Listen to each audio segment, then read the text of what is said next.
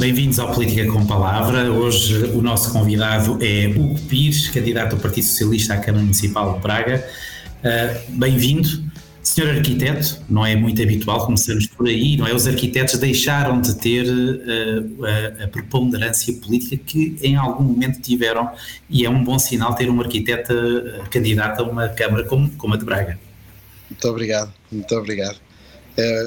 a arquitetura sempre foi um, um, uma paixão, eu sempre gostei muito de, de arquitetura, sobretudo temos uh, muito inspirado por grandes arquitetos portugueses e, e, também já tive a oportunidade de estar na área das políticas públicas, na área do planeamento, que também me deu uh, uma satisfação enorme, um gosto enorme de trabalhar nessa área. Uhum. E sim, a arquitetura, nós podemos, eu posso me afastar momentaneamente da arquitetura, de não fazer desenhos e de não fazer projetos, mas é sempre, o bichinho está sempre aqui.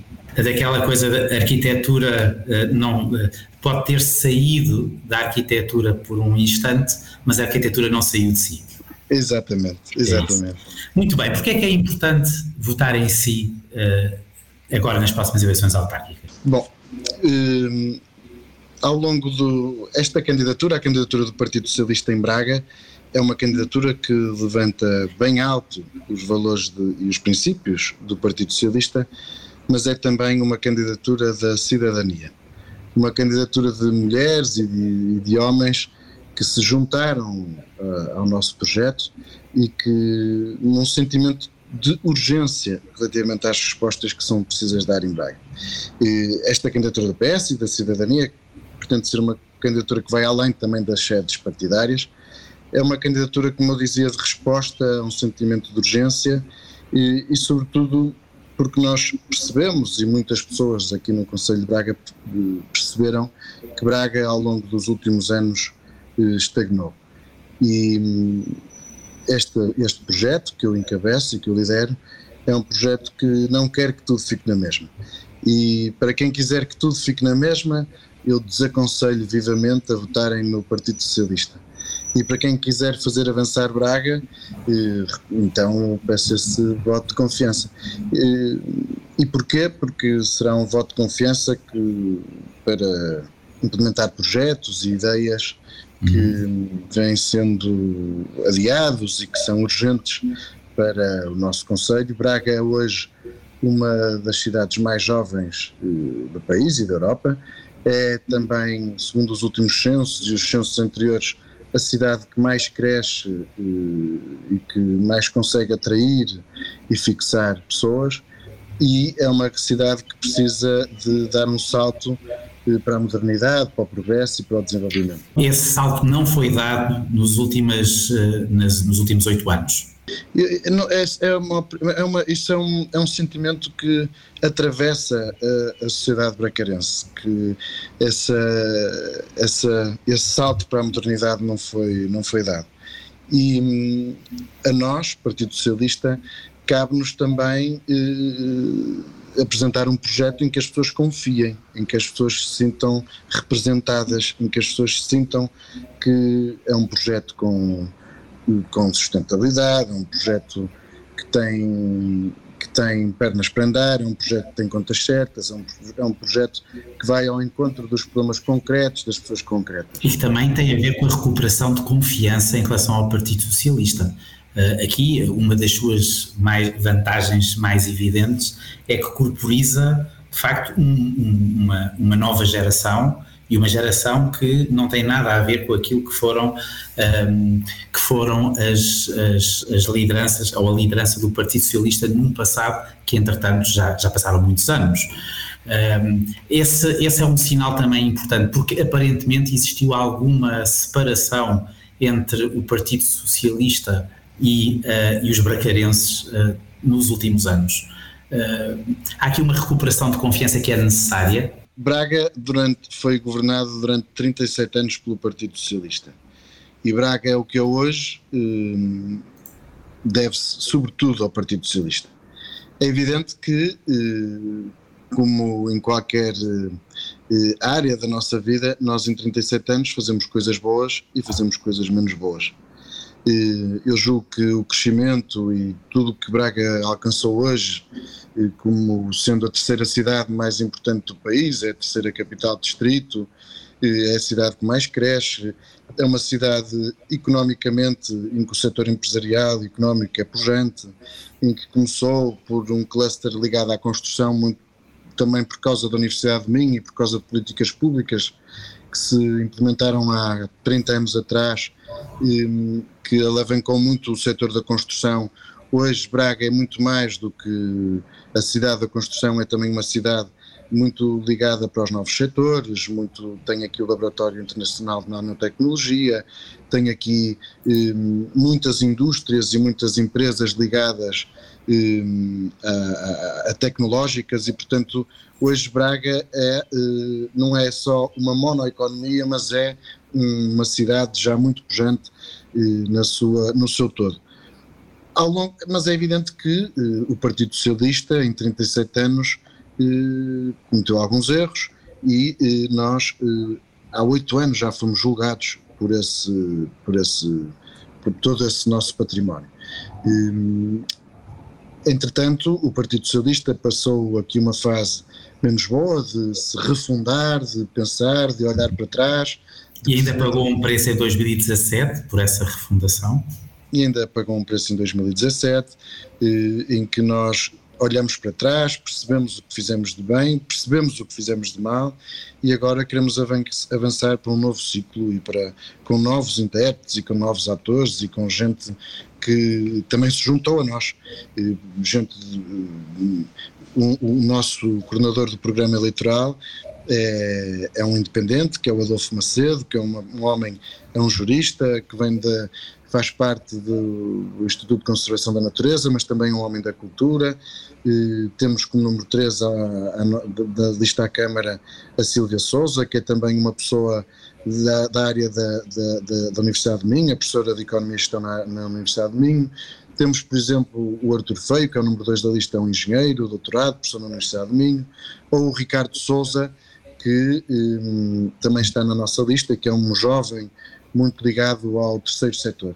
E portanto nós tentamos aqui eh, abranger, eh, trazer gente para o nosso projeto e sobretudo eh, eh avançar com ideias novas, com propostas novas eh, e arriscar até nas próprias propostas que fazemos, eh, sempre de forma sustentada, mas eu percebo que às vezes as nossas propostas têm que ser muito bem explicadas porque, como por exemplo, nós, nós, nós fizemos um tempo de ouvir em que ouvimos muito as forças vivas, as instituições, os autarcas, muitas pessoas, e eh, há três denominadores comuns nesta, nesta, nesta nossa audição do, dessas forças vivas e das pessoas.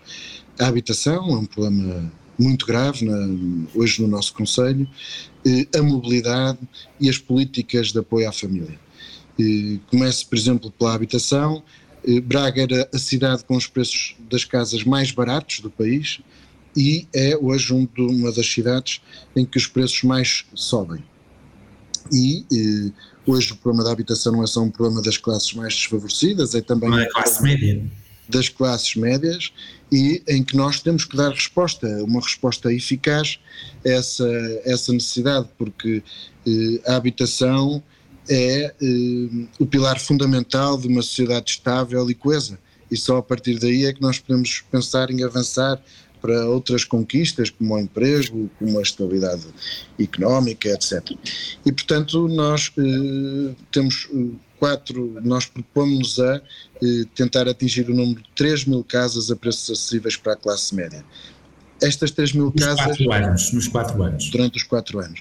Estas 3 mil casas que nós, estes programas de política pública são programas que não exigem, do ponto de vista do esforço financeiro, não é um grande esforço financeiro.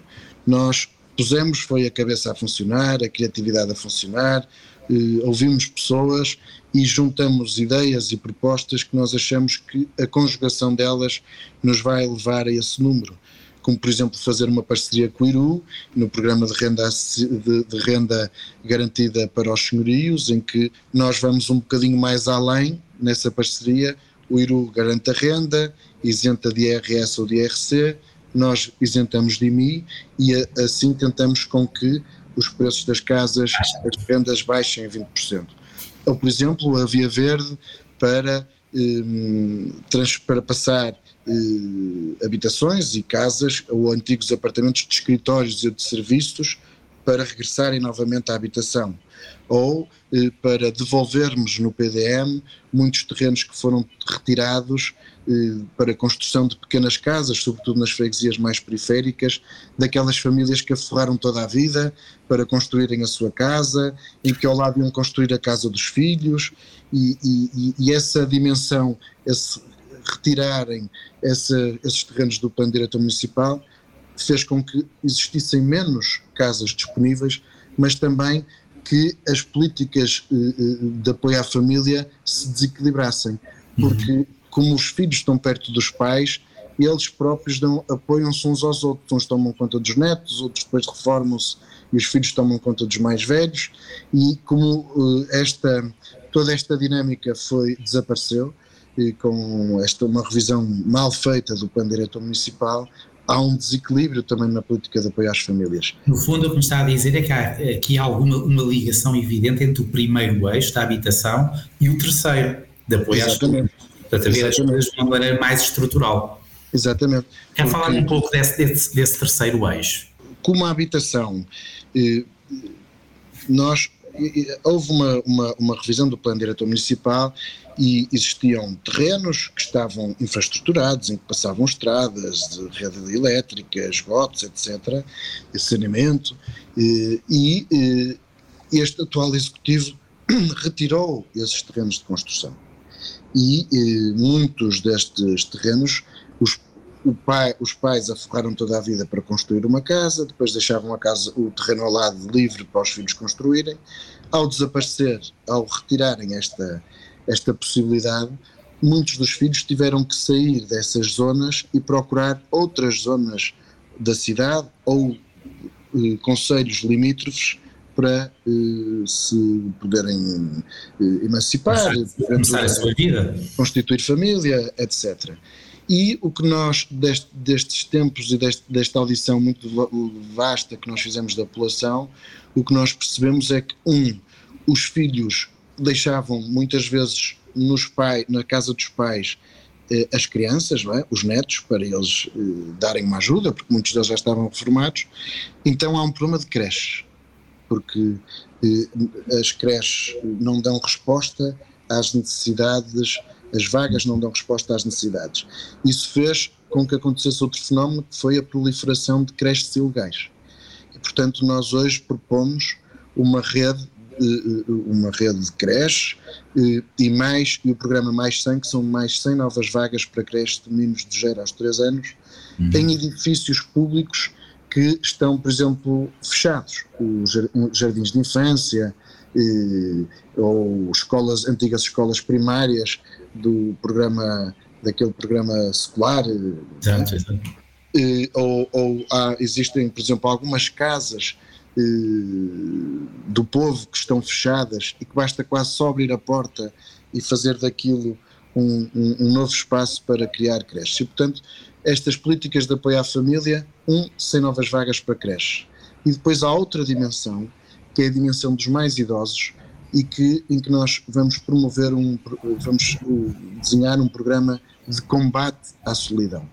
Nós percebemos que este desequilíbrio também faz com que estes pais fiquem mais sozinhos e hoje há também um, é, é visível também no centro urbano muitas da nossa população sénior que está muito só. Uhum. E são pessoas que, felizmente, a esperança média de vida aumentou e, portanto, eles podem ainda continuar a dar à sua comunidade mesmo depois de estarem reformados.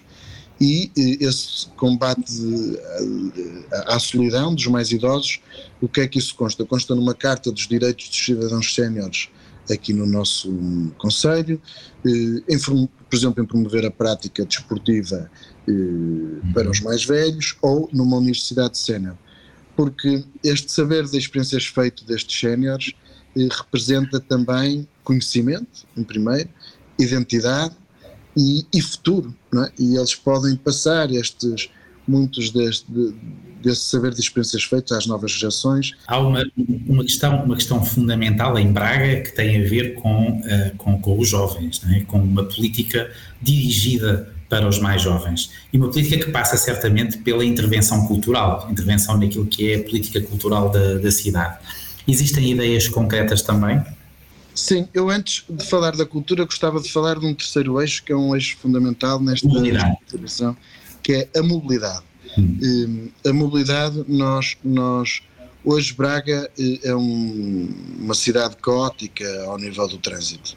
Eh, em que se perde muito tempo e se perde muita qualidade de vida porque Braga cresceu. Eh, para nós termos uma noção, desde os anos 70 até, aos, até hoje, eh, Braga tinha 90 mil habitantes, hoje tem cerca de 200 e, portanto, cresceu cerca de 100 mil habitantes e as infraestruturas não dão resposta às necessidades e eh, nós temos que nos adaptar e, e, é bom que Braga cresça, é bom que este Conselho cresça, é bom que nós tenhamos massa crítica, é bom que nós eh, eh, tenhamos cada vez mais gente, seja uma cidade mais pujante, mas também nós temos que dar respostas ao nível da, da mobilidade e da sustentabilidade. E, e, é por isso que nós apresentamos uma proposta disruptiva que são eh, melhores transportes públicos, e transportes públicos gratuitos para residentes e estudantes em Braga. E essa, a nossa oposição fez muitas vezes a pergunta como é que nós fazíamos as contas, uhum. nós apresentamos as contas e conseguimos demonstrar que é possível ter transportes públicos gratuitos. E isto não é um custo, mas sim um investimento, um investimento na qualidade de vida, na saúde pública. Para nós termos uma noção, em 2019 morreram quase 10 mil pessoas em Portugal prematuramente vítimas de poluição do ar. E, portanto, se nós e, e outros milhares de doenças associadas, Braga, algumas das zonas de Braga são das zonas mais poluídas do país. E, portanto, se nós eh, eh, eh apostarmos em melhores transportes públicos, gratuitos, eh, em que as pessoas com mais frequência e, e, e que também tenham, e que eu receba uma notificação no meu telemóvel a dizer que vai passar agora um autocarro que me vai servir para o percurso que eu normalmente costumo fazer, eu julgo que nós vamos retirar muito trânsito, vamos melhorar a qualidade de vida, contribui para a melhoria da saúde pública, da saúde de todos nós, diminui o stress de estarmos em filas de trânsito e, portanto, eu acho que nós só temos a ganhar e depois também implementar os modos de mobilidade suave. Uhum. Relativamente à cultura, a cultura é também um, um sendo Braga uma cidade jovem, e eu ainda estive aqui e ainda tive a oportunidade de, de, de na altura, criar um, um, edifício muito ligado à cultura que se chama Generation, que era um centro de indústrias criativas num antigo quartel da GNR. Já conheço, conheço. Enquanto era presidente de uma fundação, desde escolher o arquiteto, escolher toda a função daquele, todo o programa daquele edifício, a cultura, mas a cultura, eh, a cultura são muito mais do que eventos avulsos em que a gente vai ali às compras e compra e depois põe aqui 10 ou 15 mil pessoas ou 50 mil pessoas num evento ou numa praça. A cultura é também eh, educar para a cidadania, é educar, eh, eh, as, sobretudo, as novas gerações para que, e, e, para que puxem pela criatividade e pelo melhor que há delas para elas próprias no futuro juntar aqui a cultura e a educação. E a educação. Estão a par. Uhum. Porque eh, eh, eh, Braga é uma cidade educadora, que vai muito além da educação formal, mas vai para a educação não formal, para educar para a cidadania, para a educação, para o social, para, para convivermos todos em comunidade. E, portanto, a cultura é um dos aspectos que eu acho que foi muito. Hum, foi muito esquecida por este, por este, por este executivo. Nós hoje, por exemplo, temos uma fábrica Confiança que também é um dos, do, dos edifícios que ainda é o património arqueológico industrial do início do século XIX, uhum. em que eh, nós queríamos, nós propomos para ali um, um, um centro de experimentação em que com residências artísticas e para que e, e, e propomos também um, um projeto que é a Casa do Conhecimento.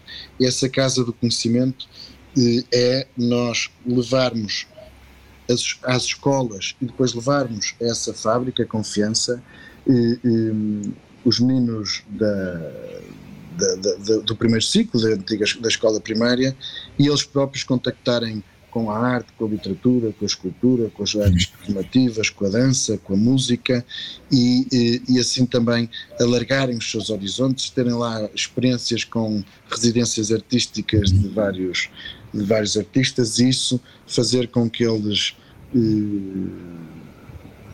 possam um bocadinho. E possam abrir horizontes também. Uh, para acabar, nós temos, já, já ultrapassámos o nosso tempo, mas três questões para, para acabar, portanto, peço a, a, rapidez possível. Uma primeira que tem a ver com, eh, com, com, com o plano de recuperação e resiliência. Enfim, o Primeiro-Ministro tem falado muito na apresentação de algumas das candidaturas autárquicas na, na, importância de não perdermos a oportunidade nos próximos quatro anos. Uh, dentro de todos estes projetos e no seu, uh, naquilo que é o seu programa de governo para a cidade, o que é que uh, é uh, o que é que o PRR pode ser fundamental uh, para, para projetos concretos da sua candidatura? Bom, todos estes eixos que eu falei, eles estão todos, têm tudo a ver com o PRR. Uhum. Um, transição energética e, portanto, a transição energética e caminhando para, para a neutralidade carbónica e para o equilíbrio climático os transportes são um fator fundamental para a descarbonização da sociedade e os modos de mobilidade suave. Um, as políticas eh, eh, de, de, as creches, as políticas de apoio à família estão também eh, muito muito muito fortes são, são, são um dos, dos eixos fundamentais do PRR e depois a transição a transição, agora está-me a faltar o nome, é energética, é digital, a digital, digital em que eh, nos transportes e, e, uma smart city nós temos que saber também na resposta aos cidadãos e numa boa governança, na desmaterialização e eu, através do meu telemóvel, poder eh, interagir com com os, as pessoas que gerem a cidade e ter eh, rapidamente eh, poder eh, alertar para o que se passa aqui e ali naquela rua, para ter acesso e para saber como é que estão, por exemplo, a gestão de resíduos é uma gestão que a transição digital ajudará muito. Quando eu tiver um cartão e quando for reciclar antes passo o meu cartão, ponho numa balança, aquilo vê o que é que eu reciclei e depois eu vou ter um desconto na minha fatura da água e dos resíduos. E portanto a transição digital é assumir aqui uma vanguarda, não é? Braga eh, assumir uma vanguarda naquilo que são as novas oportunidades, oportunidades de futuro e nas transições, portanto, transição energética e transição digital. A, a, a, o caminharmos para a neutralidade carbónica através dos transportes, da plantação de árvores, mais espaços verdes, modos de mobilidade suave. A transição digital, que também está muito associada aos transportes e à governança. E eh, eh, as políticas de apoio à família, que tem tudo a ver com o social, que também tem uma grande fatia do PRR, nós estamos, as políticas aqui juntam-se e nós temos visões comuns, uma mais local, outra mais de âmbito nacional. Duas questões para acabar. Enfim, eh, em 2017 a vitória de, de, Ricardo Rio foi uma vitória clara. O Partido Socialista teve provavelmente eh, o pior resultado, provavelmente não foi o pior resultado da sua história, teve 27,93. O seu objetivo é mesmo ganhar as eleições, tendo em conta que é a terceira candidatura de Ricardo Rio e sabemos o quanto é difícil quando, quando um candidato está uh, na Câmara. Uh, tanto, enfim, eh, há alguns anos que lhe permite fazer aquilo que o senhor não teve oportunidade de fazer nestes anos.